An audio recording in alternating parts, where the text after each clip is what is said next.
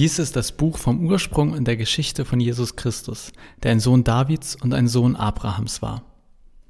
So steht's in Matthäus 1, Vers 1. Das ist der Beginn vom Neuen Testament. Das erste Buch, das erste Kapitel, der erste Vers im Neuen Testament.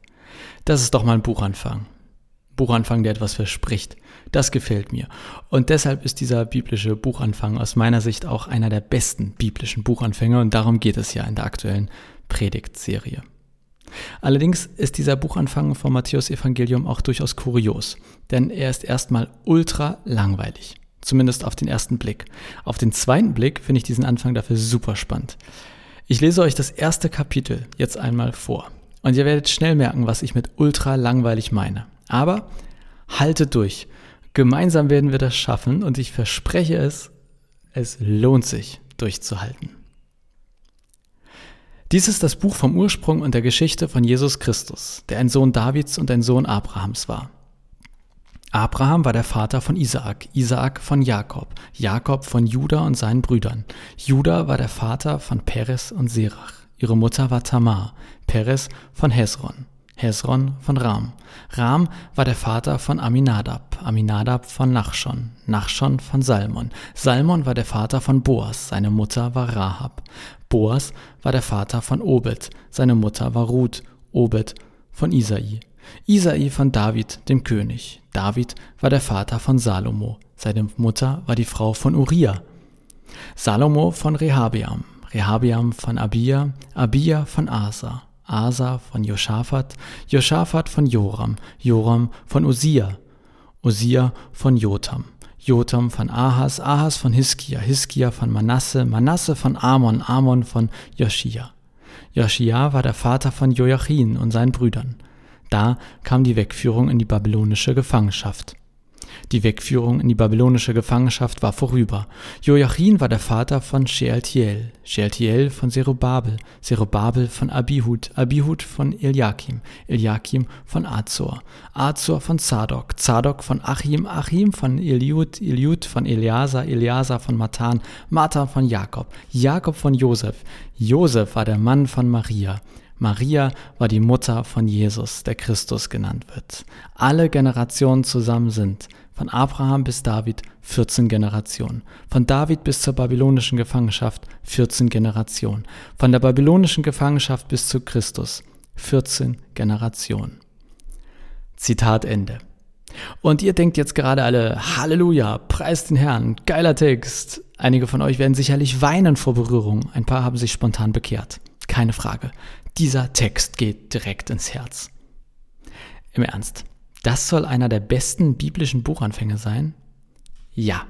Und zwar, weil in diesem Anfang folgende drei Aussagen über Gott stehen. Erstens, Gott hat keine heilige Familie. Zweitens, Gott hat einen Masterplan. Drittens, Gott liebt deine Biografie. Was können wir aus diesem todeslangweiligen Stammbaum mitnehmen? Erstens, Gott hat keine heilige Familie. Jakob kommt im Stammbaum von Jesus vor. Wisst ihr, wer Jakob war? Jakob ist ein hinterfotziger Betrüger gewesen. Er hat die Schwachheit seines Bruders ausgenutzt, um sich selbst zu bevorteilen. Und er hat seinen eigenen kranken Vater belogen und hintergangen, und zu guter Letzt ist er ein Feigling, der nicht zu seiner Tat steht, sondern flieht. Judah kommt im Stammbaum von Jesus vor. Judah verkauft seinen Halbbruder. Er wirft ihn in ein Erdloch, um ihn dann zu versklaven. Rahab kommt im Stammbaum von Jesus vor. Rahab ist eine Prostituierte und das war damals äh, eher weniger angesehen. David König David begeht Ehebruch und Mord. Erst schwängert er eine fremde Frau, die in einer Beziehung steht, und weil David nicht weiß, wie er dem betrogenen Ehemann begegnen soll, lässt er ihn schließlich umbringen. Betrüger, Huren, Mörder, Menschen, die ihren eigenen Bruder verkaufen und Ehebruch begehen, das alles und viel mehr in der Familie von Jesus Christus. Das alles und viel mehr in dieser Bibel. Gleich am Anfang von der Geschichte über Ursprung und Leben von Jesus. All das. Dieser todeslangweilige Stammbaum. Das sagt etwas über den Ursprung von Jesus aus. Und er sagt etwas über Gottes Familie aus. Wo kommt Jesus her? Er kommt nicht aus einer Reihe Heiliger, stattdessen Betrüger, Mörder, Ehebrecher. Und das ist so typisch für Jesus. Das ist so typisch für das, was wir dann in den folgenden Kapiteln über Jesus lesen können. Manchmal wirkt Kirche ja heute wie von einem anderen Stern. Aber Jesus, der war voll und ganz im realen Leben. Stellt euch mal vor, bei Jesus Familie hätte es zu Weihnachten ein schönes Familienfest gegeben und alle wären zusammengekommen und man hätte über die lange Familientradition gesprochen. Maria, weißt du noch damals, als König David den Mann seiner Geliebten umbrachte? Oh ja, und weißt du noch, deine Urgroßtante Rahab? Niemand hatte mehr Männer im Dorf. Jesus hatte eine herrlich unheilige Familie. Und Jesus hat eine herrlich unheilige Familie, nämlich dich und mich und all die anderen Christen da draußen in der Welt. Mein Lieblingsjünger ist Petrus. Der Petrus, der für Jesus brennt und ihn dann verleugnet. Kaum ist Jesus tot, wird aus dem glühenden Anhänger Petrus ein kleinlauter und ängstlicher Lügner. Jesus? Nee, nie gekannt. Nein, wirklich nicht. Ich schwöre. Und was sagt Jesus über genau diesen Petrus? Auf dir baue ich meine Kirche auf. Auf dir, Petrus, du untreuer, ängstlicher Lügner. Es geht im Christentum nicht darum, perfekt zu werden. Es geht im Christentum nicht darum, heilig zu werden. Gottes Familie war noch nie heilig. Sie ist es nicht und sie wird es nie sein. Wisst ihr, was all die Leute im Stammbaum von Jesus zu Gottes Familie gemacht hat? Sie haben zum Volk Israel dazugehört. Das Volk Israel, das war das von Gott erwählte Volk, sein Volk, seine Familie. Und Jesus, der hat diese Familie globalisiert.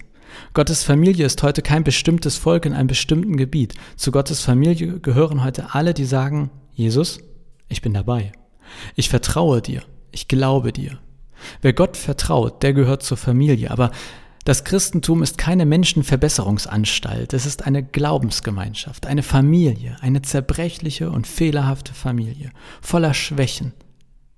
Wir sind keine heilige Familie.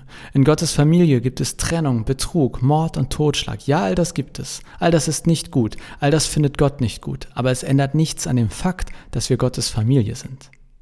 Aber nein, all das heißt nicht, dass wir uns nicht verändern dürfen. Denn mit Gott haben wir eine Kraft in uns, die alles kann. Mit Gott können wir alles überwinden. Kein Berg zu hoch, kein Tal zu tief, kein Streit zu heftig, keine Verletzung unheilbar, keine Versöhnung unerreichbar. Mit Gott ist jeder Frieden machbar. Mit Gott können wir lieben, den wir eigentlich abgrundtief hassen würden. Mit Gottes Kraft können wir alles. Ja, für Gottes Familie ist nichts unmöglich, außer der heiligen Status. Denn Gott hat keine heilige Familie. Was können wir aus diesem todeslangweiligen Stammbaum noch mitnehmen? Zweitens, Gott hat einen Masterplan. Gott hat einen Masterplan und zwar für diese Welt und nicht für dich.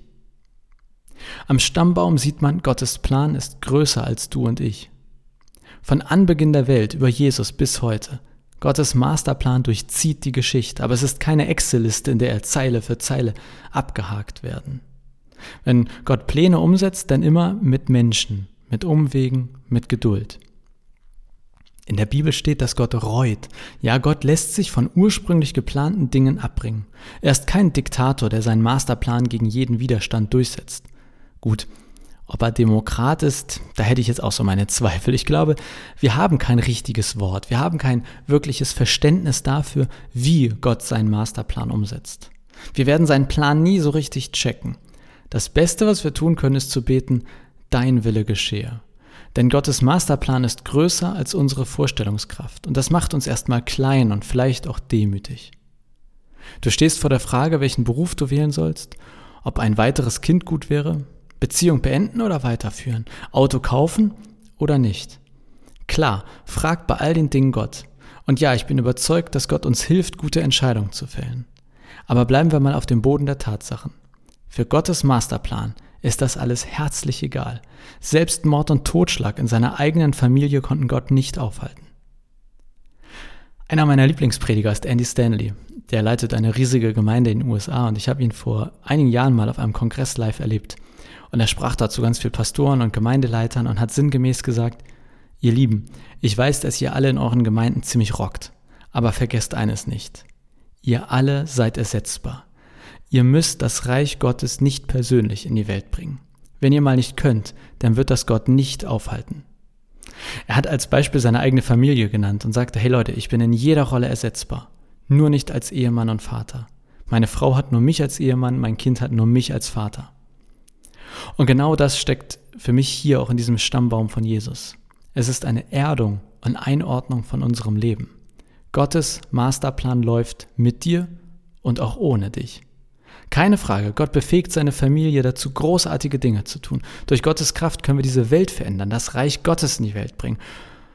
Und zugleich sind wir eben auch jeder nur einer unter Milliarden. Aber nein, das macht uns nicht klein. Es erdet uns und kann uns helfen, die richtigen Prioritäten im Leben zu finden. Also, an alle Mitglieder der Familie. Frage Gott bei allem, was dir wichtig ist. Aber fühle dich frei, selbst Entscheidungen zu treffen. Für mich war das am eindrücklichsten am Anfang meines Studiums, beziehungsweise ich stand noch kurz davor. Und ich stand vor der Frage, Studium der Theologie an einer Universität oder gehe ich an die Evangelistenschule Johanneum in Wuppertal. Ich war in diesem Johanneum dann für eine Woche, sozusagen eine Testwoche. Am Ende der Woche hatte ich ein Gespräch mit dem damaligen Direktor, Burkhard Weber. Ich habe ihm erzählt, dass ich gerne wissen möchte, was Gott möchte. Was hat Gott mit mir vor? Wo soll ich hin? Und er sagte mir, Jonas, frag so viel du willst. Aber wenn es gut läuft, also und wenn es gut läuft, bekommst du auch viele Antworten von Gott. Aber du kannst dir sicher sein, dass Gott dir eine Sache nicht abnehmen wird. Die Entscheidung. Aber wie auch immer du dich entscheidest, Gott wird mit dir gehen. Denn drittens, Gott liebt deine Biografie. Gott liebt deine Biografie. An diesem Stammbaum von Jesus können wir sehen, dass Gott einen Masterplan hat, ja. Aber wir können daran auch erkennen, dass Gott in all den einzelnen Biografien gewesen ist, den großen und kleinen Lebensläufen. Wie gesagt, deine und meine Biografie wird Gottes Masterplan nicht entscheidend beeinflussen. Wir werden Gott nicht zurückwerfen oder voranbringen.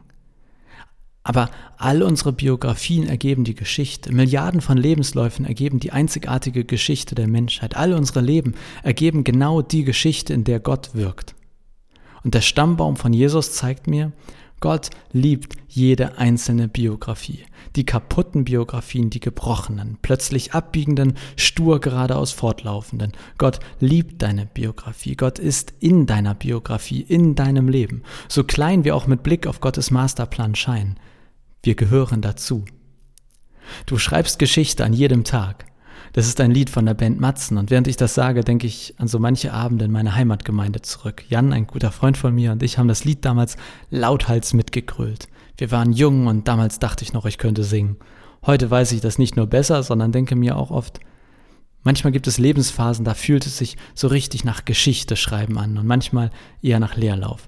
Manchmal sind wir mitten in einer Geschichte, so wie jetzt in Corona, und manchmal fühlt es sich nur nach entfernten Zuschauer an. Aber das stimmt nicht. Du schreibst Geschichte. An jedem Tag. Deine Geschichte. Und diese krasse, und dieser krasse Gott mit seinem noch krasseren Masterplan, der ist dabei. Beim Snoosen, grimmig Zähne putzen, missmutigen, Müsli essen, Bus verpassen, auf der Arbeit zum zehnten Mal Spiegel online checken, beim entspannten Feierabendbier, beim Ausatmen, wenn das Kind endlich schläft, beim spießigen Dänemark-Urlaub, beim verzweifelten Weinen und laut fluchen, wenn der kleine C mal wieder zielgenau die Scheißkante an der Küchenecke getroffen hat. Das ist es, woraus Geschichte entsteht, aus all unseren Leben.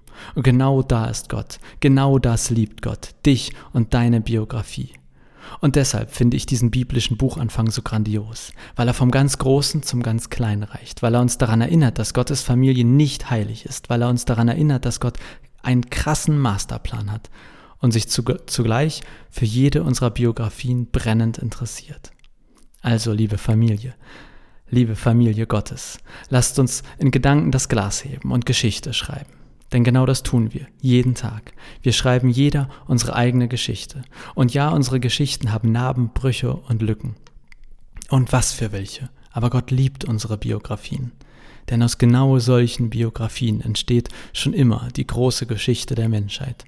Und durch diese außerordentlich schöne und zugleich unendlich kaputte Geschichte zieht sich Gottes Plan. Seit Anbeginn der Zeit, für alle Zeit und in deiner Zeit. Und wohin auch immer deine Biografie dich tragen wird, du warst, bist und wirst getragen sein. Denn ich bin gewiss, dass weder Tod noch Leben, weder Engel noch Mächte, noch Gewalten, weder Gegenwärtiges noch Zukünftiges, weder Hohes noch Tiefes, noch irgendeine andere Kreatur uns trennen kann von der Liebe Gottes, die in Jesus Christus ist. Amen.